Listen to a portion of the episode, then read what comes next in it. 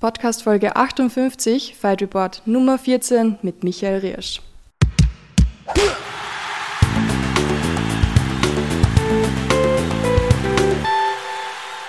Hallo Silvana. Wie geht's dir denn? Ja, ich habe ich hab das äh, Kampftrauma schon fast überwunden. Ja, Also für die, die es nicht wissen, ich habe am 2. April ich einen, einen relativ wichtigen Kampf verloren.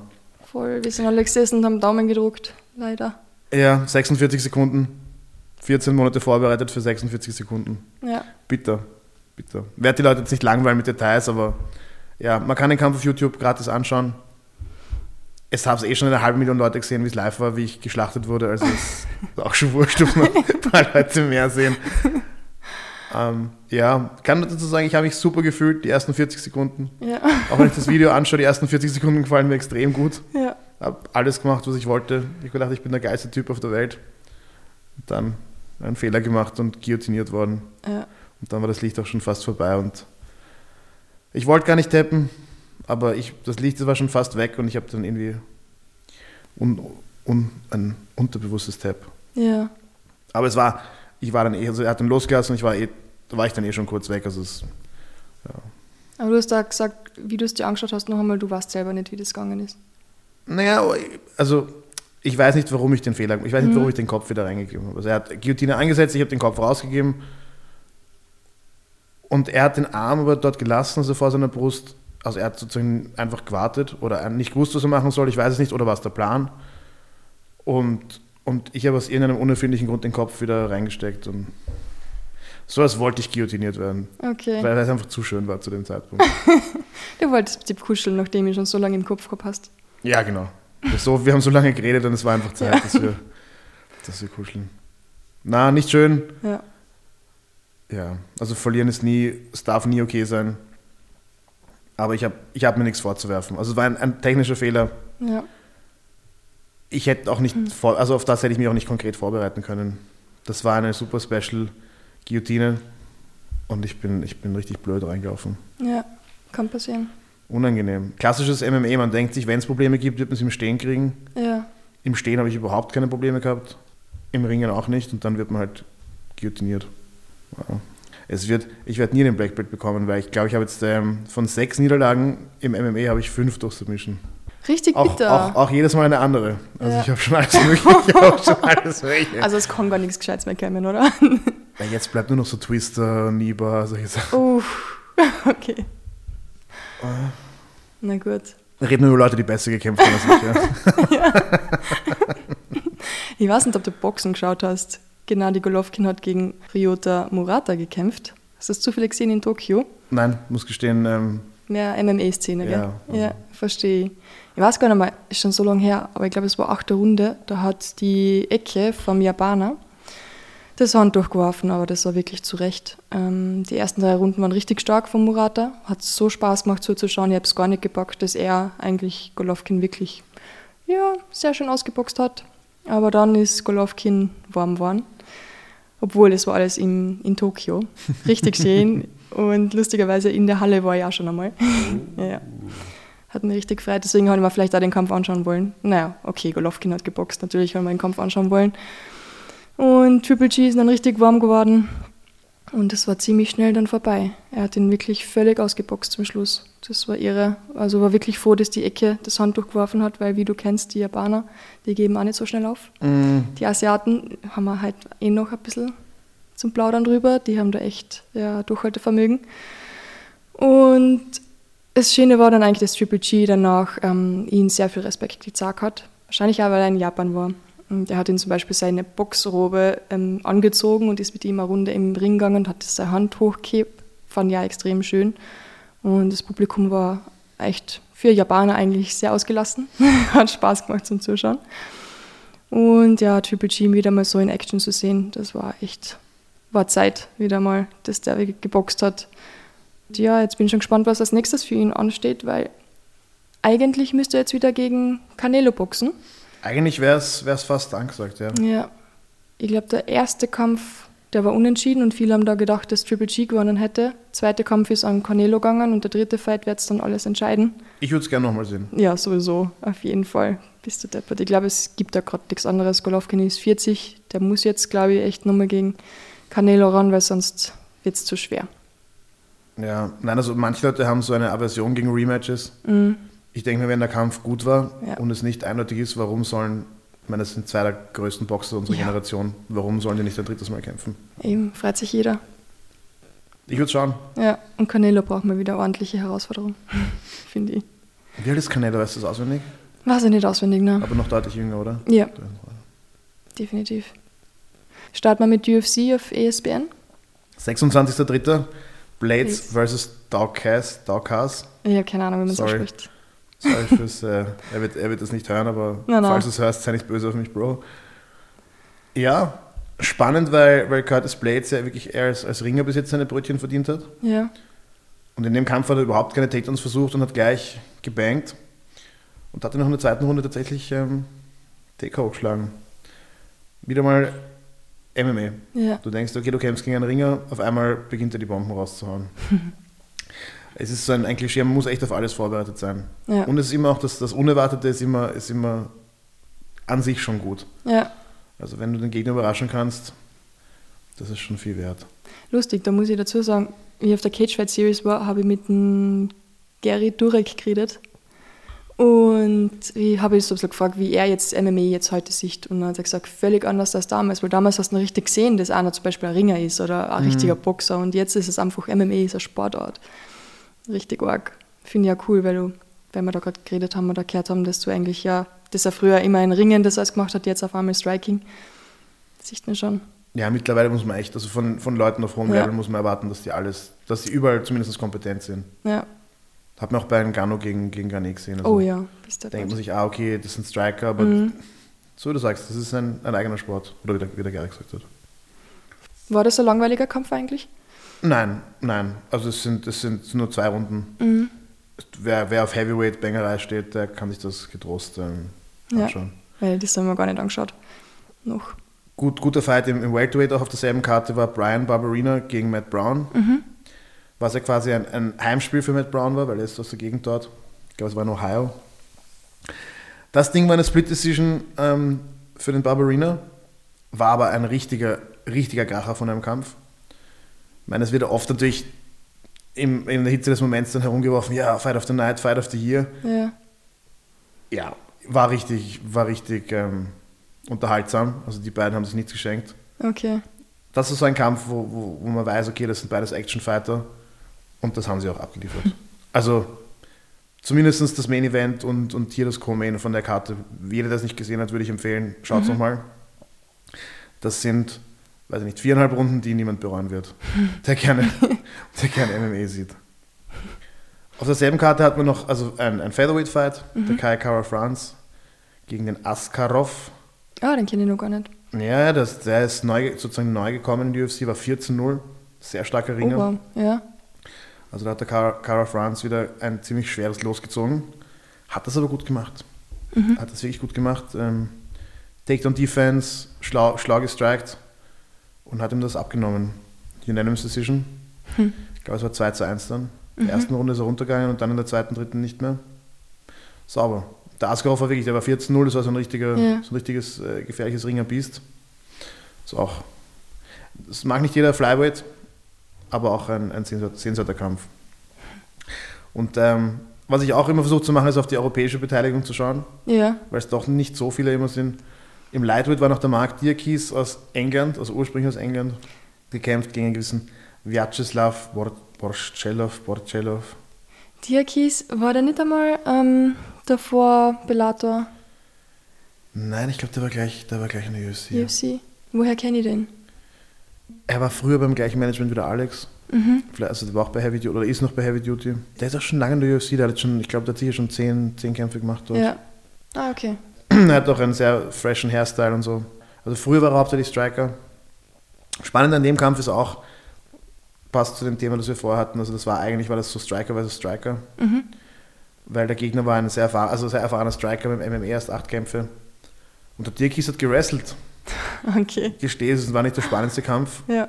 aber es ist ähm, insofern interessant, als der auch einfach ähm, einen unerwarteten, also für ihn unerwarteten Gameplan rausgeholt hat. Und es hat funktioniert.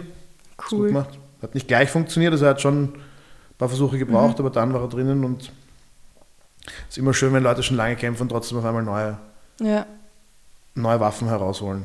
Nämlich auch auf, auf dem Level. Sozusagen ist eine Sache zu Hause, irgendwelche, irgendwelche Schlümpfe wegzuringen dann, ja, voll. aber dann wirklich in der, auf einmal in der UFC neue Skills rauszuholen, ist schon immer sehr beeindruckend. Dann schauen wir uns die UFC 273 an, oder? Die Hauptspeise im April, Oh ja, die hat Spaß gemacht. Und gut geschmeckt. die war wirklich geil. Ja, echt arg. Hast du dir den Kampf angeschaut von Marco Matzen? Diesen Ja, aus Dänemark? ja, Oh, der ist ja damals nach Amerika gezogen. Dreifacher Olympiasieger im Wrestling, fand ich echt ich extrem glaube cool. griechisch-römisch griechisch war der. ja, griechisch-römisch 2008, 2012 und 2016. Und ich glaube, fünffacher WM-Gewinner oder irgend sowas. Wahnsinn. Na, richtig guter Ringer. Also auch da, den habe ich mir auch angeschaut, weil er eben Europäer ist. Ja, Und ähm, muss gestehen, der Kampf war aber auch. Du weißt, ich bin Grappler und ich schätze Grappling sehr. Es war ein bisschen ein. Es, es, ihr wisst, Leute, ja. Ich bin selber Kämpfer und es ist nicht immer alles spannend, aber als Zuschauer muss ich sagen, war schon ein bisschen. Ein bisschen Fahrt. Ein bisschen Fahrt. Aber, aber ja, wer die Europäer supporten will, kann sich das anschauen. Es war dann UD für, für Matzen. Ja, es war nicht so, so- also ich würde sagen, es war jetzt nicht so eine ganz klare UD. Hat schon, also es hat schon ein bisschen, bisschen gewackelt. ja. Ich hätte es, glaube ich, auch so gegeben, aber so, äh, die, die, der Kampf selbst ist, ja. Es, es schaut am Anfang nicht so, nicht so prall aus für, für einen Marc. Aber er hat das gut, das gut gemacht. Der weiß schon, wie man, wie man gewinnt, auch wenn es nicht, ähm, Ja. wenn es nicht so läuft, wie man es gleich haben will. Ich kenne gar nicht so viele aus Dänemark, ehrlich gesagt. Wi- Witzig, witzig war bei ihm auch, die Ecke hat ihm eigentlich wirklich super Ratschläge gegeben. Wo ich denke, wow, okay, die Ecke macht den Job gut, aber er hat voll nicht drauf gehört. ich meine, das, das, auch das sagt sich immer leicht, dass die Ecke gibt einem oft gute Ratschläge, weil Ja. die, die sehen natürlich mehr, Ja, weil sie da nicht drinstehen und weil die nicht Puls 180 haben. Aber es ist immer, immer spannend. Liebe ich auch, da fällt mir sofort auch Tyron Woodley ein, wo die Ecke schreit, Jab, Jab, Combination, Jab, Jab und er haut einfach nur immer die einzeln die Rechte raus. ja. Ich bin sicher, wenn das jemand hört, der schon mal bei mir in der Ecke war, die lachen jetzt äh, herzhaft. Weil oft, wir oft, kennen das. ja, oft, oft hört man es gar nicht. Also Ja. gerade die ersten 30 Sekunden, Das glaube ich. das ist echt so ein Rauschen Ja, wenn es blöd läuft. Und die sagen dir das und du willst aber eigentlich nur wieder reingehen und den Typen Ja. schlagen und du bist so, ja, ja, okay, cool. ganz ehrlich, ich kenne das nur von der Uni. Ich habe da mal eine mündliche Prüfung gehabt. Ich habe ordentlich versagt und irgendwie noch einen Vierer hingekratzt, aber die Leute, die neben mir gesessen sind, die haben mir eingesagt, der Professor hat schon gehört, der hat schon gegrinst und ich habe es nicht gehört. Ich weiß nicht warum. Sitzt einen Meter neben mir, flüstert mir das ins Ohr, jeder hat es schon gehört, aber ich, hab's- ich höre es nicht.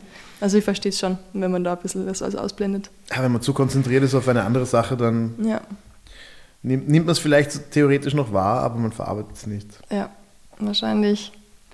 Ich habe einen Strawweight-Kampf gesehen, einen schönen. Torres versus Dern. Hast du davon noch ein paar auf der Fight Card? Naja, es gab da dieses, dieses Main-Event. Ja, das sowieso. Aber starten wir nur von unten auf, ja, oder? Wirklich, okay, aber da müssen wir, also der erste, muss ich gestehen, ähm, ich bin eigentlich ein Dern-Fan, Mhm. aber ja, weil sie einfach hübsch ist. Jetzt habe Ja. ich mich wieder als, als Sexist geoutet hier. Also ich habe ich hab vier Kämpfe von der Karte mir notiert als speziell, Ja, aber davon waren die Mädels äh, keiner. Nicht dabei, macht nichts. Weil Sexismus, sie waren, ich sag's dir, wie sie ist. Ja, ich habe nur gesehen, dass die Torres echt in Schwierigkeiten war, weil Dern so gut gegrabbelt hat. Aber sie hat sehr gut mitgehalten, muss ich dazu sagen. Dritte Runde ist sie dann am Boden geworfen worden, aber hat sich mit einem Kick vom Rücken aus ins Gesicht äh, wieder Distanz geschafft und danach ordentlich gut gegen sie gekämpft eigentlich. Fun Fact: Ich habe die Mackenzie Dern das erste Mal gesehen auf der Jiu-Jitsu-Europameisterschaft in Lissabon vor, Echt? lass mich jetzt nicht lügen, aber es ist über zehn Jahre her. Und sie muss damals 16 oder so gewesen sein. Sie war aber damals schon ein richtiges Hottie, wo sie noch Jiu-Jitsu Okay. gemacht hat. Und das Problem ist, ihr Vater ist aber auch ein super bekannter Black Belt. Okay, Und wir waren alle super verliebt in die, ja. in die Mackenzie, bis wir draufgekommen sind, dass sie erstens minderjährig ist. Oh shit. Und zweitens ihr, ihr Vater auch ein, ein Übertyp. Dann haben wir ganz schnell haben wir, das, ähm, haben wir diesen Traum begraben. Ja. Ja. Sorry, Mackenzie, falls du das hörst. Ich bin sicher, dass- ich bin sicher, dass gut gekämpft. Ich habe letztens jemanden kennengelernt von einer Spezialeinheit in Österreich und der hat mir erzählt, dass seine Tochter, die war 16 und die hat einen Freund mit heimgebracht. Und der Vater ist schon vor der Tür gestanden mit seiner Klimmzugstange und, und, hat den Typen 20 Klimmzüge machen, oder 10, nein, ich glaube 20 Klimmzüge machen lassen. Und er hat es Gott sei Dank geschafft, weil er recht sportlich war, der Typ. Aber 20 Aber ist schon ist nicht wenig. Hätte er es nicht geschafft, ja, hätte er nicht rein dürfen. also echt hardcore, ja. War nicht so schlecht. Ich sagte ehrlich, 20 habe ich, glaube ich, in meinem Leben noch nicht geschafft. Dann waren es wahrscheinlich 10. Aber es war wirklich viel, also das habe ich gedacht, boah, krass. Gut, da kriegst du natürlich auch, du siehst ja den, den vielleicht Schwiegervater mit der Schrotflinte, dann ja. da ziehst schon. das, das, das naja, gehen wir wieder zurück zu MMA. ah ja, genau, die Mädels. Die haben dann zum Schluss noch ein richtiges Striking-Match gehabt. Es war wirklich schön zum Anschauen. Sehr hoher Pace. Und ich habe mich extrem für Torres noch gefreut, auch wenn sie verloren hat gegen McKenzie weil es wirklich ein gutes Matchup war. Also solltest du nochmal anschauen, deine liebe Mackenzie. Ja, ich muss sagen, ich, ich schaue prinzipiell jetzt Frauenfights auch gerne, mhm. weil die auch oft richtig bangen. Ja. Auf der Karte hatte ich halt nur drei andere Fights, die mich so interessiert haben, da habe ich gleich vorgespult. Voll. Vom Marc, der relativ weit unten war, ich glaube, der war einer der ersten. Genau. Dann ähm, ja, da gab es so diese drei Fights ganz oben. Ja. Auf die war ich schon so gespannt, da, da, da konnte ich nicht mehr warten. Ganz ehrlich, ich habe eigentlich schon gedacht, dass Burns gegen Jamal schon voll der Hauptfight ist. Das, also für mich war das ehrlich, ja, ich war mir ganz sicher, dass Piotr Jan gewinnt. Mhm, und ich war ja. mir auch ganz sicher, dass der Volkanovski gewinnt. Bei Jamal vs. Burns habe ich es echt nicht sagen können. Ja. Und deswegen ich, da, da war ich auch sehr gespannt. Ja. Der Kampf hat mich echt überrascht. Ja, vor allem, was haben, ich glaube, die haben damals gesagt bei, in der UFC, Jamal hat drei Siege innerhalb von 66 Tagen gehabt. Hat zwei Strikes absorbiert. Äh, irre. In, in, ja, ja, das, der hat einen super Lauf gehabt. Echt arg. Und viele haben auch gesagt, na, Burns war früher Lightweight und, mhm. und der hat keine Chance. Für mich, ich muss sagen, mich hat auch wenn der Kampf gegen, gegen Usman kurz war, mhm. fand ich schon, dass Burns außer Colby eigentlich die beste Vorstellung gegen, gegen Usman hatte. Und ich habe auch gesehen, wie er, wie er gegen Wonderboy gekämpft hat. Und Wonderboy zu schlagen, ist, ja, ist wirklich, das ist, das ist, auch eine echte ja. Aufgabe. Deswegen habe ich mir gedacht, okay, boah, also da, ich, ich habe schon gedacht, dass er gut dagegen halten wird. Ja. Ich, ja. Hätte, ich hätte mir auch echt gedacht, dass er das gewinnen kann. Und ja, der Kampf hat richtig, also wer den verpasst hat, Anschauen. tut euch selbst den Gefallen, es sind drei Runden, es sind nicht fünf. Wow. Ja. Also auch hier wird wieder natürlich rausgehaut, hier Fight of the Year, Fight of the Night, bla bla. Ja, ja. Ein richtiger Kracher. Vor allem die zweite Runde, also da hat Burns, ja, Kamsat ordentlich getestet. Ja, also man hat gesehen, also haben sie hat den Test definitiv mhm. bestanden. Die ja. Leute haben gesagt, ah, ob er, ob er auch nehmen kann, ob er das Cardio hat. Ja, aber puh, leicht, leicht war das nicht. Na, vor allem Burns hat ihn echt zweimal ordentlich getroffen. Ja, ja. Also, also der hat gewackelt. Ja, ja, das war, ich weiß nicht, ob als Knockdown gewertet wurde, aber es war ja. de facto, ist er mindestens einmal noch niedergeschlagen worden die beiden haben wirklich, es war ein richtig, richtig geiler Kampf. Ja. Würde ich sagen, auf Augenhöhe. Also es war dann UD für, für Chimaev. Ähm, ich glaube 2-1. Kann man absolut so geben, aber es ist ähm, wirklich ein, also für mich wäre es so ein, ein Coin-Flip-Fight gewesen. Mhm. Wirklich guter Kampf. Also sehr, sehr sehenswert. Technisch hohes Level, absolut brutal und gnadenlos geführt. Ja. Also der hat wirklich alle Erwartungen erfüllt. Ja, Was? da war noch, hast du das mitgekriegt mit der anderen Watsche? Ähm, ja, Rundenpause war und dann war das schon vorbei, aber Kimaev hat dann einfach nur dem Burns ein Watschen gegeben. Ja, ich glaube, ja, der hat auch nachher noch so. War ziemlich aber, uncool. Aber beim, beim Chimaev habe ich echt das Gefühl, das ist lustig gemeint bei ihm. Der meint das jetzt nicht, ähm, ja. auch beim Kämpfen selbst, der, der scheint, ich weiß nicht, ob er es so tut, aber er hat, glaube ich, wirklich Spaß dabei. Ich glaube, der genießt das richtig. Ja, das hat man eh gesehen. Der, Jemand, der ist reingestürmt, der wollte einfach nur kämpfen. Ich glaube, für den ist es wirklich quasi Spielen. Ja. Da ist keine, keine super böse Absicht dabei. Aber ich finde so etwas gar nicht gut. Ich weiß nicht. Na, ist es, ist es nicht. Aber es war jetzt nicht, ja, es war jetzt kein, also in meiner Erinnerung war es jetzt kein gefährlicher Strike oder so. Nein, das, das nicht. Er hat ihn einfach geärgert oder gepiesackt, so ein bisschen ja. Nachdings, aber es war jetzt nicht. Es war natürlich regelwidrig und nicht, nicht perfektes Sportsmanship, aber aber vielleicht war er dann noch ein bisschen angeklingelt, weil er zweimal ordentlich getroffen worden ist mit der Rechten zum Schluss und da, ich weiß nicht, wenn du dann zum Boden gehst. Das, ah, das waren schon ordentliche Treffer. Ja. Also der Burns, der hat schon Pfeffer in der Faust. Du, oder? Früher Lightweight hin oder her und auch, man hat sich, wenn man die beiden nebeneinander sieht, denkt man sich, ah, das körperlich mhm. schon Also sowohl von der Reichweite her als auch vielleicht vom Gewicht unterlegen, aber Ja, er hat der Usman wirklich gut angeklingelt, der Burns. stimmt, ja. Und dann kann er grappeln auch noch, also der ist schon so ein gefährlicher Mann. Hast du das mitgekriegt, wie nachher in der Ecke, da nach der zweiten Runde vor allem, der Trainer oder die Trainer von Chimaev ihn extrem angeschrien haben, aber so Vollgas, also die haben richtig fertig gemacht. Hast du das zufällig gesehen? Also Nein, ich habe es gesehen, ich habe nicht, mehr- ich hab's nicht mehr was Boah, Kopf. das hat mir fast schon leid getan. Und davor war ich ziemlich angepisst, weil er da so respektlos war. Und dann war das in der Ecke und hat mir fast leid getan. Er ist da gesessen, war eh ziemlich am Verzweifeln und die Trainer haben ihn so angeschrien. Hab, sie haben es nicht übersetzt. Jemand wollte jemand wollte eh das, das übersetzen, aber die haben ihn angebrüllt, Vollgas. Also das war echt, Vielleicht war es nicht äh, jugendfrei. wahrscheinlich. Das fand ich echt hart. Ja, manche, manche Athleten brauchen das fast. Manche brauchen Ruhe, Mhm. manche, zu manchen kommt man nur durch, wenn man sie anschreit. Ich glaube, das ist eine, eine individu- individuelle Sache. War das eigentlich das erste Mal, dass man im Gesicht von Chimaev Blut gesehen hat? Ich glaube schon. Also Ja. so getestet worden ist der noch nicht. Ja. Aber er hat es er hat's bestanden. Also die Fragen, die sich viele gestellt haben, man kann ihn jetzt, glaube ich, deutlich besser einschätzen von seinen Fähigkeiten. Mhm. Ich sag dir ehrlich, ich glaube, ich glaub, Colby schafft er nicht. Glaube ich auch nicht. Nein, das sicher nicht. Ich meine, ich bin kein Kobe-Fan, aber. Meine, Ka- Hans ist auch noch jung. Es ist ein bisschen früh für ihn und Colby ist einfach wirklich jetzt am, am Zenit seines Schaffens. Mhm. Aber ich glaube, Colby wird bestenfalls schwierig, vor allem wenn es fünf Runden sind. ja. Und, und Usman ist, glaube ich, auch. Da wird ähm, Ja, ist noch ein langer Weg, Weg dorthin. da wird also er wird sich sicher noch verbessern, die werden sicher ihre Hausübung machen und daraus lernen. Mhm. Aber wenn der Colby-Kampf bald ist und wenn er auf fünf Runden ist, dann muss ich sagen, wird das, es wird sicher spannend. Das wird sicher ein, auch ein Massaker, ein sehenswertes Massaker für uns Fans. Bin nicht sicher, ob sich das ausgeht zu dem Zeitpunkt. Ja. Wenn er noch ein, zwei Jahre Zeit hat, könnte es wirklich auch. Aber, aber wenn der, der Chimaev, der gegen Burns gekämpft hat, gegen Colby kämpft, Na, mh, sicher das wird, sehr, also wird zumindest Ja. sehr knapp. Nein, ich glaube gar nicht, dass es so knapp wird. Weil, okay, Kimaev hat ehrlich gesagt noch nie so lange gekämpft im Käfig. Und das Ergebnis war extrem knapp. So knapp, dass ich damals beim Schauen gedacht habe, na, Burns hat meiner Meinung nach gewonnen. Und so wie er dann da gestanden ist, Kimaev, so schaut kein Sieg aus. Man hätte es auch Burns. Es ist also so ein Kampf, den kann man beiden geben. Ja. Mir jetzt leid getan, weil Also- ich habe echt gedacht, ich habe Burns. Aber ich glaube, es, hat, es ist so ein Kampf, okay, es musste irgendjemand verlieren. Mhm. Es gibt theoretisch einen Draw, aber praktisch kommt es sehr selten vor. Aber ich glaube nicht, dass es dem Burns geschadet hat. Also in, in seinem Ansehen oder in seinem, in seinem Ranking. Das war so ein Kampf. Ja, wo eigentlich sicher. beide, es haben Ja. alle gewonnen. Die haben gewonnen, die Fans haben gewonnen, Ja. die Gehirnzellen haben nicht gewonnen, aber irgend, irgendwer muss verlieren.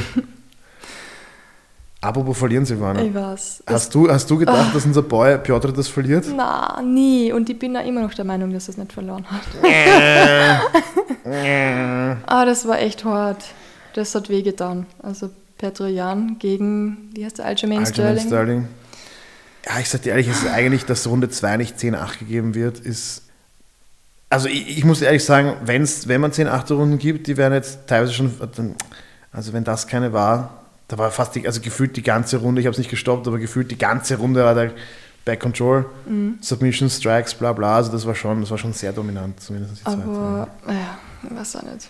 Zuerst habe ich es einmal irgendwie arg gefunden oder cool. Ich weiß noch nicht genau, wie ich es einschätzen soll, ähm, dass wieder russische Sportler aktiv sind, weil das haben wir ja schon länger nicht mehr so gehabt, weil die meisten Verbände haben ja russische Sportler überhaupt gestrichen. Hm. Dass da wieder mal jemand kommt mit der Fahne und allem, ist auch außergewöhnlich. Aber ja, zweite und dritte Runde, viel Grappling. Sterling hat das definitiv dominiert. Aber wen hättest du die vierte Runde eigentlich gegeben? Boah, ich habe es gar nicht mehr so genau im Kopf, was in der vierten passiert Ja. ist, muss ich gestehen. Ich jetzt auch. ich fand es cool, dass ich Jan jetzt- überhaupt mit Grappling gestartet hat. Ich glaube, ich glaub, es wäre für mich wirklich, ähm, für mich wäre es diese zweite Runde gewesen. Mhm. Wenn man die 10-8 gibt, ist es definitiv Sterling. Mhm. Wenn man sie nicht 10-8 gibt, dann, pff, dann ist alles möglich. Ja. Dann ist einfach, also auf den Kampf gesamt betrachtet. Ich war fix der Meinung, erste und vierte ist definitiv für Jan. Ja, Vierte hat er echt, vor allem was cool, dass er mit dem Grappling so mitgehalten hat einfach. Das war ja wobei schau, wenn du 1 und 4 gibst, dann sind wir bei 2. Dann 3 zu 2 war das Ergebnis von zwei Judges. Ja. Aber Der andere, hat sie, letzte, der andere hat sie 2 zu 3, ja. ich habe gedacht, die letzte Runde hat Jan noch die Kurve gekriegt. Ich war mir sicher, er ist vorne. Es war auf jeden Fall knapp. Auch hier würde ich vielleicht gerne Nummer 3 sehen. Ja. Aber auch das ist so ein Kampf, wo, wo niemand gedacht hätte, dass nach dem, nach dem ersten Kampf, wo der Sterling wirklich eigentlich fast kein Leiber gehabt Mhm. hat, wo man sich denkt, okay, das wird eigentlich wahrscheinlich noch schlechter laufen für ihn. Und der kommt so zurück und, und ähm, hat, hat schlau seinen Plan adjusted. Mhm. Hat ja einen guten Trainer, ich meine. Ja, Chris Whiteman ist der Trainer. Ray Longo in der Ecke, der ist schon berüchtigt für gute Gameplans. ja, wie gesagt, MMA auf dem Level ist, wenn man, wenn man sich so, also man kann es nie vorhersehen, aber auch in der Analyse vorher, das ist ganz schwierig. Und selbst wenn man alle Faktoren bedenkt, das ist einfach, es ist Chaos. MMA ist einfach oft wirklich Chaos, was auch das Schöne ist, Ja, aber manchmal auch nicht. Ich denke, da wird es schon Nummer 3 geben. Dana White hat auch schon gesagt, dass, ich weiß nicht, ob es den gleich gibt, aber es wird ihn geben. mhm. Schauen wir, was herauskommt. ist eh lustig, weil mir da jetzt schon wieder der Turek einfällt. Weil ich mit dem nämlich so viel quatschen habe dürfen. Er hat nämlich gesagt bei der Cage Fight Series, wenn man selbst dann den Kampf so judgen muss und von außen sieht und die ganzen Kriterien, was man da so hat, dann würde man viele Kämpfe ganz anders werten. Und da haben wir gedacht, vielleicht war das auch wieder so ein Kampf, wo einfach die Judges durch die Kriterien ganz viel anderes gesehen haben, wie ich jetzt zum Beispiel, weil ich war der Meinung, Jan wird es gewinnen. Aber ja. Es ist natürlich deswegen. auch, der Kampf schaut schon, wenn du dort sitzt, du sitzt an dem Käfig, schaut das anders aus als auf dem Video. Mhm. Es ist einfach ein anderes Gefühl. Du hast die Stimmung im Raum, Ja. du hörst es, also das Audio ist auch, ist auch anders. Muss man aber auch dazu sagen, dass die Leute mehr für Jan gebrüllt haben. Ja, aber du hörst auch die Schläge, wie sie landen. Ja. Du siehst, es ist, es ist natürlich dreidimensionaler, also du, du hast, es ist anders. Es ist ganz anders, wenn du einen Kampf live siehst und dann schaust du ein Video noch einmal. Am Video hast du halt verschiedene Perspektiven Mhm. und du hast auch manchmal die Luxus zu pausieren, du kannst zurückspulen. Ja. Und du sitzt halt auch zu Hause meistens in der Ruhe deines Wohnzimmers und, und chillst. Und da, wenn du in der Halle bist, mit, weiß ich nicht, 20.000 Leuten, die Ja. auszucken, ist, also ja, es, ich beneide die Punkterichter überhaupt nicht um ihren Job. Ja, nicht, ne? Es ist aber natürlich auch so, dass gerade auf kleinen Veranstaltungen zum Beispiel, es kennen viele Kämpfer und Punkterichter auch die Regeln nicht, nach denen ein Kampf zu werten ist. Okay. Das ist bitter. Also man hört, was man da für Sachen hört, immer wieder von Leuten, ist wirklich haarsträubend, auch von Trainern, auch von, von Kämpfern. Echt? dass sie den Sport, den sie machen, so schlecht verstehen. Ja, ja, also das Hauptkriterium ist effektives Striking, effektives Grappling. Da- äh, Diese ganzen Sachen, wo die Leute sagen, ja, aber er ist vorwärts marschiert, Octagon Control, bla bla, das zieht man heran, wenn die anderen Sachen kein Ergebnis hergeben. Wenn effektives Striking, effektives Grappling ein klares Ergebnis liefern, dann kommt es gar nicht zu diesen nachgelagerten Kriterien. Aber wenn, wie gesagt, ich lade jeden ein, mal das Experiment zu machen, der, der die Regeln wirklich kennt. Ja. Wer sie nicht kennt, sollte sich vielleicht mal durchlesen. Ist immer ganz gut. Und ja, also man hört immer wieder auch von, von, also von Analysten Sachen und so, wo man sich wirklich denkt, hey, pff, lest euch das mal durch. Ist auch ein überraschend langes Regelwerk. MMA ist ein sehr freies Regelwerk theoretisch. Ja. De facto ist es dann doch ein ganzer, ganzer Batzen Seiten, No. der über die Jahre gewachsen ist. Findest du, das sollte man schon wissen, oder? Als Regrichter. ich halt auf, ho auf hohem Level bei den großen Ja. Veranstaltungen schaut die Sache wieder anders aus. Aber gerade, ich weiß nicht, ob manche Kämpfer das Regelwerk einfach nicht gut finden und es deswegen nicht sozusagen, oder ob sie ihr eigenes Regelwerk im Kopf basteln. Mhm. Aber ja. Ja, lange Rede, kurzer Sinn. Hätt, du hast, man hätte es wahrscheinlich auch beiden geben können in dem Kampf. Ja, ich war schon, ehrlich gesagt, auf der Seite von Jan, der dann danach gesagt hat, er hat den Kampf eigentlich gewonnen und er wurde beraubt. Und so Ah, sicher ist ber-. Schau, beraubt ist ein großes Wort. Beraubt, finde ich, ist, wenn du klar gewonnen hast und das wird irgendwie gegen dich entschieden. Das stimmt nicht, Bro. Der wurde in der zweiten Runde wurde der geritten wie ein Nilpferd. Die ganze Runde. Da muss man dann schon etwas bescheidener sein. Aber natürlich, als, Ja. als, als Kämpfer ist es oft, ähm, Aber sieht man es, es auch nicht objektiv. soll sich vielleicht die UFC nicht überlegen, dass sie endlich mal die Wertungspunkte von den Judges nach jeder Runde öffentlich machen? Dass man das ein bisschen besser einordnen kann, okay, warum, was war da jetzt, dass der da auf einmal mehr Punkte gekriegt hat? Ja, ich befürchte, dass das, immer wenn du die Regeln, das System änderst, finden die Athleten einen neuen Weg, das, das zu, naja, auszunutzen. Ist eh gut, oder? Dann Dieses sieht man, dass Open- es noch Lücken hat und Dieses dass es Open, Open Scoring, soll. ja. Ja. wenn sie veröffentlichen, sehen nachher meistens. Open Scoring wird immer wieder diskutiert. Ich weiß nicht, ob es. Es wäre vielleicht für die Ecke und für den Kämpfer schon Gutes zu wissen. Mhm. Andererseits ist es halt auch, ja, es lädt dich auch wieder dazu ein, dann, wenn du sagst, du weißt, du bist 2-1 vorne, du weißt, du bist ähm, 3-0 vorne, es auf sicher runterzuspielen. Ja. Wenn diese Unsicherheit noch da ist, hey, bin ich überhaupt vorne oder nicht, das ja, kann man, kann man diskutieren. Schwer zu sagen, ja. Ich finde es ich find's fast, es ist sehr schwierig, einen Kampf als Ganzes zu werten. Mhm. Es ist einfach, vor allem ein Fünf-Runden-Kampf ist einfach ganz schwierig. Aber dieses Rundensystem ist halt auch, ich glaube, es ist notwendig, das in Runden zu zerlegen, dass man als Mensch diesen Kampf halbwegs objektiv beurteilen kann. Ja. Aber es ist auch problematisch. Ich weiß, es ist schwierig. Man kann sich immer leicht beschweren, aber es ist gar nicht so leicht, ein, Nein, ein besseres System ja. zu finden. Nach die zwei Kämpfe, die wir da gehabt haben, gerade davor, habe ich ehrlich gesagt fünf Minuten lang sicher überlegt, was ist eigentlich der Hauptkampf? Ich habe ich hab nicht mehr gewusst, was, warum sitze ich jetzt eigentlich da? Was, was passiert jetzt noch? Und dann Volkanovski, Korean Zombie. Das passiert manchmal, gell? da ist man vom Co-Main oder von einem Kampf am Anfang der Main-Card ist man schon so eingenommen. Voll.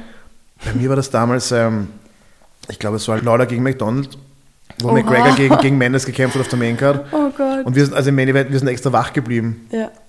Und nach dem Lawler-McDonald-Kampf waren wir schon so Aber das war ja ausgebrannt, dass, uns da, dass uns Chad Mendes gegen McGregor schon fast, Ja. fast Povitl war, obwohl es das Main Event war, für das wir wach geblieben Ja. sind. Ja, passiert, gell? Wenn du zwei solche Wars hast vorher, dann bist du so, ja, hey, Main Event. Und Ja. so, ah, da war noch was. Ich- Mir ist echt nicht eingefallen, ich wirklich nachschauen müssen, weil ich habe nicht mehr gewusst, was das Main Event ist. ja, aber gutes Main Event. Ja, war hart zum Anschauen. Als Korean Zombie-Fan. Das war echt hart. Ja, War leider nicht sehr Tag. Ordentlich dominiert worden von Volkanovski. Volkanovski ist so ein Champ, wo man sich denkt, boah, wer soll den irgendwie schlagen? Ja, Ich meine, immer wenn man den Gedanken hat, dann passieren wieder schlimme Sachen im MMA. Siehe Anderson Silva oder, oder auch GSP. Aber es war schon, der ist schon richtig, richtig drinnen gerade. ja, Also technisch, taktisch, konditionell, der ist wirklich auf allen, auf allen Linien ist der da. Und hätte man nie gedacht, dass der Unterschied so sichtbar ist. Also, dass es wirklich echt ein Klassenunterschied ist. Ja, also es hat, Zombie hat nicht so ausgeschaut, als ob zu irgendeinem Zeitpunkt. Mhm. Keine Chance gehabt. Und das aber, da sieht man, das ist wirklich eine, eine taktische Geschichte. Also die Ja. haben den Volkanovski, der muss perfekt eingestellt gewesen sein. Man weiß, okay, Zombie geht nach vorne, wartet auf den Konter. Ja, Und der hat ihn immer gleich fintiert, genau. Ja. hat ihn unsicher gemacht und dann hat ihn einfach mit diesen links, rechts, rechts, links immer getroffen. Harte Treffer. Also in Ja. der ersten, zweiten Runde schon wirklich. Boah, ja. Ich habe mir eh gewundert, dass das überhaupt bis zur dritten Runde geschafft hat. Ja, ne, also Volkanovski hat es auch in einem, in einem Podcast gesagt, den ich jetzt vor ein paar Tagen gehört habe. Mhm. Der hat auch gesagt, hey, der wollte nach der dritten Runde gar nicht mehr. Man hat das gesehen. Man hat es auch er gesehen. Hat, er hat sogar ihn gefragt, hey, Ja. are you okay? Hast du überhaupt noch Bock? Ja, ja, Und die, man sieht auch, also nach der zweiten Runde sitzt er schon am Boden. ja. Der sitzt gar nicht auf seinem Sessel. Und, nach, und dann sitzt er wirklich nach, also Oh in der Pause zur vierten sitzt er wirklich da und, und die Ecke sagt ihm noch irgendwie, hey, komm, Bodyhead oder irgendwas, aber das war schon. Ich meine, natürlich in dem Fall, wenn du weißt, dass es ein Kämpfer, der bis zur letzten Sekunde gefährlich ist und der auch viel nimmt, Ja, schwierig ihn rauszunehmen. Man sagt ja als Kämpfer auch oft zu seiner Ecke, hey, wehe, du schmeißt das wirklich, Hand lass mich da drin sterben. Ich habe das auch schon zu meiner Ecke gesagt. Ja, ja, undankbarer Job. Ja. Aber- Hättest du das Handtuch geworfen? Oder sagen wir so, wann hättest du das Handtuch geworfen? Ich hätte schon in der zweiten Runde, ehrlich gesagt. Also die haben ihn ja gefragt, ob er okay ist, er hat schon nicht mehr geantwortet in der Ja. Pause. Also wenn ich meinen Kämpfer frage, hey, geht's dir gut, bist du okay, und der reagiert gar nicht mehr, Ja, dann würde ich ihm zumindest sagen, hey, wenn, wenn du jetzt nicht mit mir kommunizierst, dann, weil natürlich die sind, viele von den Jungs sind wirklich unglaublich zäh, mhm. mental und körperlich. Und die, man will ja nicht aufgeben, oder es ist, also es ist das Letzte, was man tun will als Kämpfer. Aber man muss ihm da irgendwie auch einen, einen Ausweg geben, weil der war schon so, der war schon so deppert kaut. Ich glaube, der hat nicht mehr, mehr gewusst, wie seine Mama heißt. Und das war, also war, war einfach, kann man, also ihn zu vierten rauszuschicken, ist schon ein bisschen zweifelhaft. das wäre hart gewesen, ja. Das hat auch, das hat niemand mehr was gebracht. Ja. Das waren einfach ein paar extra Gehirnzellen, die noch. Ja, Das, das war so ein Kampf, wo man sich wirklich schon denkt, ah, vielleicht, vielleicht hör, hör, lass einfach sein. ja. Und dann war eh gut, deshalb die ihn dann wirklich nach den zwei Schlägen da Ja, das ja. abgebrochen hat, weil das hat man sich nicht mehr anschauen können, ja.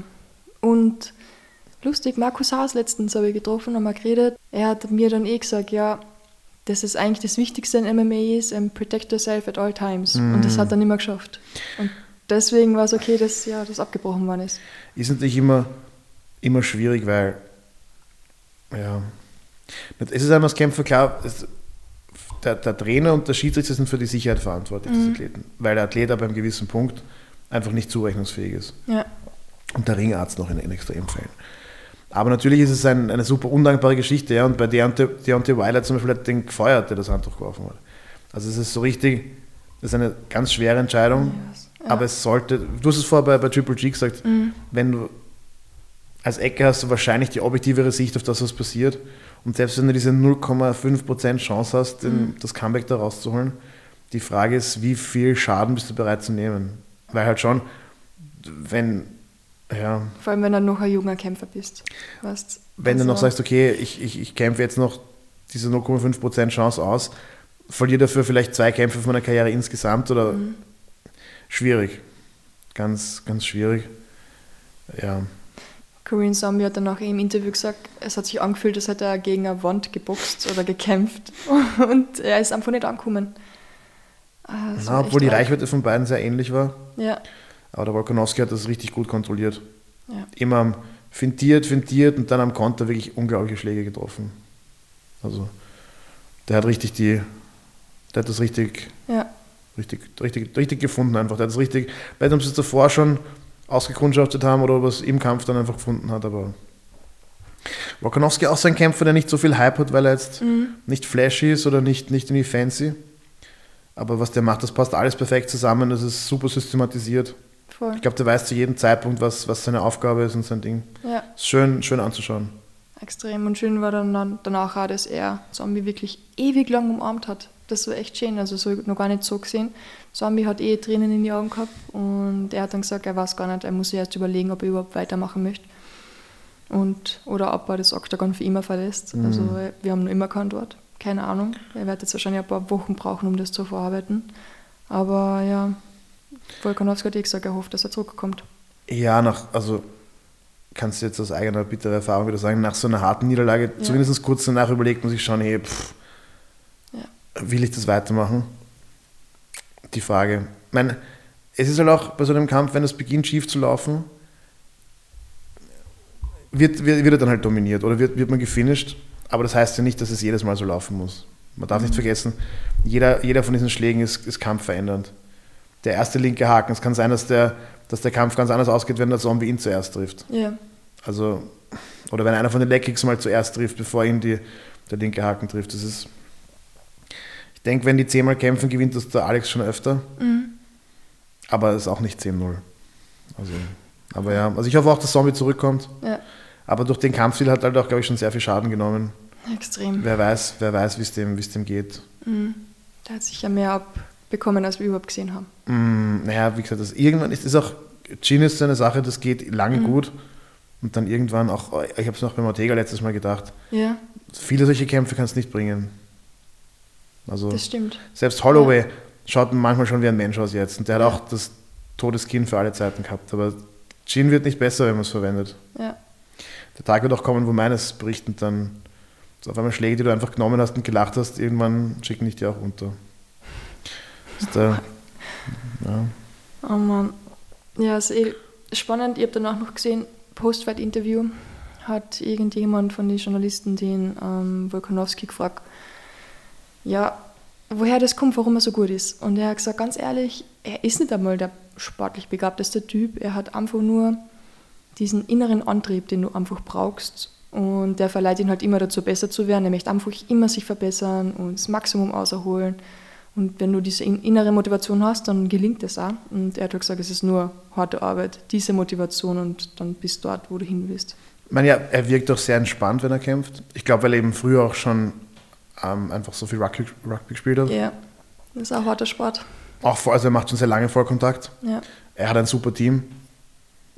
Und er wirkt einfach echt so, als wäre er gerne drin und als hätte, hätte er Spaß. Auch mhm. sehr, sehr sportlich immer ich glaube, der wird am liebsten nach, nach jeder Runde wird er am liebsten den anderen umarmen. Ja. Also der meint das gar nicht irgendwie böse, das ist für den ist das wirklich Sport. Ja. Ja. Also ich glaube, das, das trägt auch dazu bei. Er wirkt schon wirklich sehr, also dafür, dass es ein, mhm. ein Championship-Fight ist, wo es um viel Geld geht und um seinen Gürtel gegen einen anderen Killer Und der wirkt da drin, es sagt jeder, viele Kämpfer sagen mal, ja, wir haben Spaß da drin und Dings. Ist nicht immer lustig und manchmal ist man einfach nervös, aber Volkanovski wirkt wirklich so, als ob er es genießen würde. Ja. Das, das spielt sich auch eine große Rolle. Der macht das gern. Das Voll. glaube ich so, also das glaube ich sofort. Ja. Und eigentlich eh lustig. Ich glaube, wir haben vor einem halben Jahr darüber geredet, weil er ja, ich glaube, Neuseeland oder Australien ist. Hm, Und damals haben wir noch gar nicht so richtig gekannt. Und jetzt ist es jemand oder ein Name, den man sich einbringen muss. Ja, die haben richtig in den letzten Jahren, haben, hat Ozeanien die Szene richtig Ja. ähm, gecrashed. Hätte man nie gedacht. Na, aber die haben das, irgendwie haben die das super gemacht. Mhm. Ich sehe auch, wenn man sich so Exercise Science anschaut und also so Sportwissenschaft, kann man es auch auf Deutsch sagen, und auch so, so Weight Cut und, und, und Ernährung für Kämpfer und so, da passiert richtig viel. Also in Australien, Neuseeland, Kanada und so, diese, irgendwie die britischen Kolonien haben einfach Bock auf, auf Kampfsport. Ja, Fighter-Nationen, warum nicht? Ja. Und danach komische Sachen saufen. Oh ja, bist du deppert. Also train, train hard, fight hard, party hard scheint so wirklich so. ich habe jetzt dann auch immer nicht das sehe, habe ich beschlossen, ich werde jetzt auch wieder mehr Alkohol trinken. Ja, Ja, es scheint zu funktionieren. Mach das, warum nicht? Michael Bisping hat auch gesagt, er war in jedem Camp eigentlich mindestens einmal voll angesoffen. Echt? Ja, ja. Vielleicht haltet man das dann gar nicht anders aus. Wobei, wenn, wenn du in so einem Camp wahrscheinlich ab Bier trinkst, bist du eh schon voll. Ja, wobei vielleicht, wenn ich in dem Camp, ich habe ja 14 Wochen vorbereitet, wenn ich einmal in der Mitte mir einen gescheiten Rausch hätte, vielleicht bist du dann am Montag wieder extra motiviert. Ja, kann schon sein. Ausprobieren. Also ähm, Leute, wenn ihr das nächste Mal vorbereitet, versucht es und, und, und schreibt uns eine E-Mail, wie es, funktioniert hat. Wie, ob es am Montag dann geiler war oder schlechter. Ja, Aber vielleicht besser Freitag nach dem Sparring saufen, weil Samstag auf Montag ist schon wieder knapp. stimmt auch wieder. So, jetzt haben wir eigentlich die wichtigsten MMA-Kämpfe durch. Es ist Samstag, wo wir die Folge aufgenommen haben. Ich muss dazu sagen, heute am Abend ist ein richtig geiler Boxkampf, den ich auch noch gern besprechen wollte, aber den kriegen wir nicht mehr eine. Tyson Fury gegen Dillian White. Uh, was glaubst du, macht das der Tyson? Ja, auf jeden Fall. Auf jeden Fall. Ziemlich sicher. Unglaublich, wie viel Geld im Spiel ist. 41 Millionen Dollar. Und Dillian White kriegt nur 20 Prozent von der Gage, also 8 Millionen, also 8, Komma irgendwas. Echter Wahnsinn. Ist eine Pflichtverteidigung vom Gürtel oder ist es. Ähm, Pflicht, ja. Weil eigentlich wäre ja ein anderer Kampf vorgesehen gewesen, aber ist ja alles ein bisschen schwierig. Usyk schaut sich das jetzt dann nochmal an, weil der ist ja eigentlich Schwergewichts-Champion auch nebenbei. Bin schon sehr gespannt, wie das alles wird und was dann in Zukunft auf uns zukommt, weil Usyk will im Sommer, im Juni gegen AJ kämpfen. der Sieger von den beiden darf dann gegen Tyson Fury verlieren? Der darf dann verlieren, ja. ja, ja. Nein, auch, auch, So bei, auch, bei, auch bei Fury wird der Tag kommen, wo er, wo er nicht mehr un, unschlagbar ausschaut. Ja, na, er hat gesagt, er möchte danach in Pension gehen. Er hat gesagt, er wird sich eine schöne Yacht kaufen und dann im Ausland ein bisschen chillen. Ich mache mir keine Sorgen um den Tyson. Ja, Der könnte auch podcasten oder, oder Bücher schreiben Ja. und so. Der, ist, der, ist, der wird das machen. Definitiv. Und es ist im Wembley Stadium vor angeblich 94.000 Zuschauern. Wow, Wembley ist natürlich auch schon. Richtig geil. Weil wir gerade von englischen Fans geredet haben oder überhaupt von England und Saufen, das wird sicher eine Party werden. Ja, ja, die kämpfen. Mhm. Weil die Amis sind im Endeffekt auch eine ehemalige britische Kolonie. Ja, kein Wunder. Die haben das im Blut. Du, das Empire baut sich nicht von selber. Na. Stimmt. Aber schau, wenn du, wenn du, ich meine, jeder von uns war schon mal in England, wenn du dort herkommst, was willst du machen? Eh, voll, macht schon Spaß. Na, was, ich meine, du musst ja, du bist ja, ein, ein gewisses Grundlevel von angefressen sein hast du ja schon. Ja, Die Frauen sind nicht schön, das Essen ist nicht gut, das, Wett- das, Wetter, das Wetter ist scheiße, es ist wirklich, ganz ehrlich. was ich, willst du machen? ich liebe Regenwetter und ich finde das Essen in England echt lecker. Wahrscheinlich, weil es so ungesund ist und Du, wenn England so super ist. Silvana, wieso, wieso ja, es Wieso- ist ein bisschen teurer wieso- dort zu wieso- leben. Leider. kannst dich brexiten? Vielleicht mache ich das. Aber wir haben noch, Entschuldigung, dass ich das jetzt hier Ah. nach, ähm, Ja, wir haben noch eine UFC hier vergessen. genau. Aber ich meine, Druck dir schnell, schnell einer noch. ich ja. sag's, ja, ich sag's jetzt wieder mit diesem Kämpfer-Disclaimer, es, es war jetzt nicht so spannend, ich habe mir drei Kämpfe rausgeschrieben. Deswegen habe ich es vergessen. No disrespect, der Belal Muhammad hat ähm, gegen den Vincent Luque, beides wirklich gute Kämpfe im Welterweight. Ja. War insofern spannend, dass wir, Usman braucht auch wieder ein, ein Schäfchen, das er schlachten kann. Oh ja. Und ähm, die beiden haben, glaube ich, auch ähm, darum, mit, mit darum gekämpft. Ja, es ist ähm, taktisch, technisch war das wieder ein spannender Kampf. Zum Anschauen, na ja. Und das sage ich wieder im vollen Bewusstsein als Grappler. ähm, ja, Das war eine klare UD für, für Mohammed. Hat den weggerasselt. Was auch spannend ist. Ich hatte den früher mal als Striker auf dem Schirm. Ja. Aber mittlerweile ist er auch ein echter Allrounder. Okay. Ist auch körperlich sehr stark. Hat den 4 zu 1 weggerasselt. Ja. ja. Kann man schauen, um sich zu fragen, hat er ein Leiber gegen Usman? In, so, in, mit, in Hinsicht darauf ist es spannend. Ansonsten, wer, wer, wer mehr Actionfights haben will, kann den auch getrost auslassen. Okay. Ja, ich hab's auslassen. Ich hab das schon geahnt. Letzter, also da gab es noch einen, einen Middleweight-Fight, der, der ganz spannend war, aber hauptsächlich aufgrund äh, des Ergebnisses. Und zwar war es eine Technical Decision. Ja. Das war ein gewisser Borhalio gegen, ähm, wie heißt der, Omar Gaziev. ich Wieder so ein- kann's ja nicht Das ist wieder so aussprechen. ein, so ein Kaukasus-Name, der einfach zu fleiß ist. Ja. Einfach zwei Namen zusammenhängen. Es tut mir, so wie Gazi Magum. Oh Gott, ja, ich weiß es schon. tut mir extrem leid, Jungs. Falls das jemand vom Kaukasus hört, ich mache es nicht absichtlich. es ist einfach schwer, ja. Ja, voll. Ich glaube, er heißt Omar Gaziev. Okay. Omar Gaziev. Den Vornamen versuche ich jetzt gar nicht, weil Nein, nein, sonst, nein. sonst, sonst wird es endgültig peinlicher. das waren, die waren beide von der Contender Series, also das waren zwei Contender Series Winners. Und ähm, es war so ein bisschen ein Kampf Ringen gegen BJJ, Mhm. weil der, der Brasilianer war, ist, ähm, hat auch mit Damien Maya trainiert und so, ist, ähm, ich meine, es sind beides Allrounder, aber der ist eher Gut. auch ein sehr starker Grappler. Und ähm, wie man am Namen schon merkt, ist der, der Herr Omar Gaziev eher, eher Ringer. Ich weiß nicht, ob das schon Rassismus ist, zu sagen, jemand, der, jemand, der so heißt, kann automatisch ringen, aber, aber ich habe es jetzt einfach mal gesagt. Ja. Und ja, der Kampf ist dann ausgegangen als Technical Dec- Decision. Und ähm, ist vielleicht spannend zu wissen, ich musste es auch googeln. Also ich wusste auch nicht ganz, warum, wieso, weshalb. Und jetzt äh, zum Mitschreiben, Kinder. Technical Decision passiert, wenn bei einem Drei-Runden-Kampf schon zwei Runden gekämpft sind, also in der dritten, oder bei einem Fünf-Runden-Kampf ab der vierten Runde, wenn ein unabsichtliches Foul passiert, das es einem Kämpfer unmöglich macht, weiterzukämpfen. Also das Foul muss unabsichtlich sein, der andere kann nicht weiterkämpfen, der Kampf wird gestoppt und dann wird auf die Karten geschaut, wer zu diesem Zeitpunkt vorne gewesen wäre und der kriegt dann die Technical Decision. Boom. Habe ich noch nie, also ich habe es sicher schon mal gesehen, aber nicht bewusst. Ja. Der Unterschied zu dem, was beim, beim ähm, Sterling gegen Jan das erste Genau, Mal das passiert das ist, erste, was ich gedacht ist, dass der. Schiedsrichter das, das Foul eben als ähm, unintentional gewertet hat. Ja.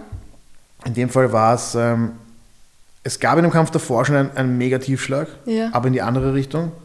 Der hat auch zwei Minuten gebraucht, um sich zu erholen. Das war ein Tiefschlag aus der Hölle, Ja. wo man richtig da sitzt und sich denkt, "Ah, bitte nicht, bitte nicht, warum tust du das? Ja. Auch unabsichtlich. Und das, ähm, das was den Kampf dann beendet hat, war ein, ein illegales Knie. Aber da Genau. war schon, da war nicht mehr viel am Boden. Also er hat dann noch diskutiert, war nur die Hand, also es- muss ja, um als illegales Knie zu zählen, muss das die Hand Gewicht tragen. Ja. Äh, bin ich nicht sicher. Okay. Er hat auch einen Punkt abgezogen bekommen unter Borhalio, aber hat den Kampf trotzdem per Technical Decision gewonnen. Okay. Org. Haben wir noch nie gesehen, also ich noch nicht. Nein, ich habe es auch Gefühl, ich habe es sicher schon mal gesehen, aber ich habe es nicht registriert. Ja. Diesmal, also wer sich fortbilden möchte, was das Regelwerk betrifft, ähm, kann sich das anschauen. Schiedsrichter hat das aber souverän gemacht, hat er nicht viel diskutiert. Der hat seinen Job gemacht. Spannend. Haben wir wieder was gelernt. Ja, dafür sind wir hier, Silvana. Voll. Super. Hey, danke. Hat Spaß gemacht. Danke dir.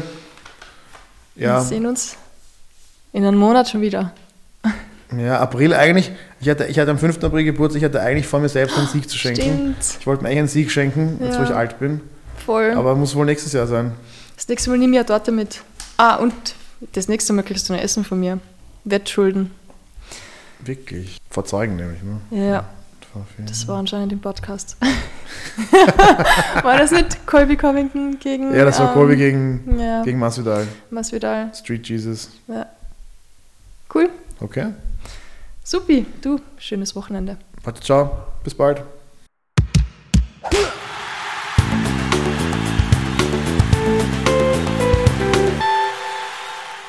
Das war Podcast Folge 58 im Fight Report Nummer 14 mit meinem Kollegen Michael Riersch. Heute machen wir es mal kurz und knackig. Ich freue mich auf ein neues Monat mit euch gemeinsam, ein neues Monatsthema Und ich hoffe, ihr habt alle einen guten Start in die neue Woche. Bleibt gesund und weiterhin unschlagbar ehrlich.